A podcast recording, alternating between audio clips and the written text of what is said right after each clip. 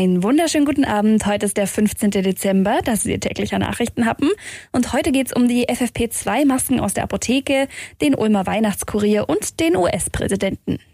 Der Nachrichtenhappen mit Lara von Dohlen. Ab heute gibt's kostenlose FFP2-Masken für Risikogruppen. Das hat das Gesundheitsministerium so verordnet, aber da gibt es Probleme. Und zwar wurden die Apotheken von dem Vorhaben offenbar doch ganz schön überrumpelt. Wer heute durch die Stadt gegangen ist, der hat in und vor den Apotheken teils lange Schlangen gesehen. Die Apotheken hatten alle Hände voll zu tun. Eine Hörerin hat sich heute früh bei uns gemeldet und gesagt, es gäbe da so einige Unklarheiten. Sie war schon gestern in zwei Apotheken in Bad Wurzach, um sich schlau zu machen. Ich bin eigentlich rein, um zu fragen, ab wann das gilt. Dann haben beide Apotheken gesagt, wir sind bestellt, aber sie haben es noch. Sie wüssten selber auch nur äh, von der Presse oder aus der Presse. Sie konnten mir gar nicht sagen, dass das jetzt ab heute wohl gilt. Ja, und heute ist die Verordnung raus, die FFP2-Masken sollen ab sofort rausgegeben werden, drei pro Person an Personen, die über 60 sind oder bestimmte chronische Erkrankungen haben. Jetzt haben wir lange Schlangen vor den Apotheken. Der Apothekenverband ruft die Menschen deshalb auch dazu auf, nicht heute loszugehen, denn die langen Schlangen sind keine gute Idee. Bei den Apotheken ist richtig was los gewesen. Wir haben kurz im Stress mit einer Mitarbeiterin einer Biberacher Apotheke am Marktplatz sprechen können. Dass wir maßlos überfordert sind mit dem Thema, dass es einfach nur scheiße war, uns als Apotheken äh, so spät zu informieren. Bei uns ist so viel los, wir kommen gar nicht mehr. Äh, okay, also wir haben so ja. spät erst bestellen können, dass wir halt nicht mal heute was haben, um die Leute da damit beliefern. Also da ist richtig Dampf im Kessel und auch bei den anderen Apotheken gab es einen Ansturm. Aber keine Sorge, die Masken können Sie auch noch in den nächsten Tagen bekommen.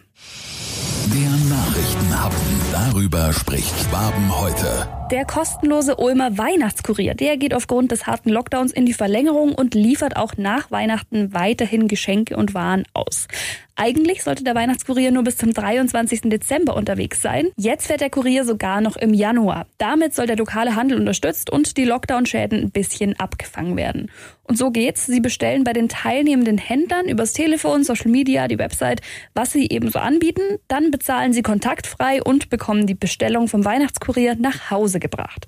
Liefern tut der Kurier in Ulm und Neu-Ulm mit Lieblingen, Söflingen, Leer, Böfingen, Pfuhl und Ludwigsfeld. Für diejenigen, die noch nicht genau wissen, was sie kaufen sollen, die können sich beraten lassen durch die Händler vorab auf ulmercity.de oder bei der App Neighbor Shops. Der Vorteil, anstatt den Online-Riesen da den Zuschlag zu geben, kann man sich damit über das Angebot der lokalen Geschäfte informieren und über die Neighbor Shops App sogar direkt bestellen und per PayPal bezahlen. Also kaufen Sie weiterhin lokal ein, lassen Sie den Klick in Ihrer Stadt.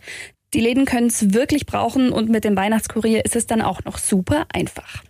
Der Nachrichtenhappen.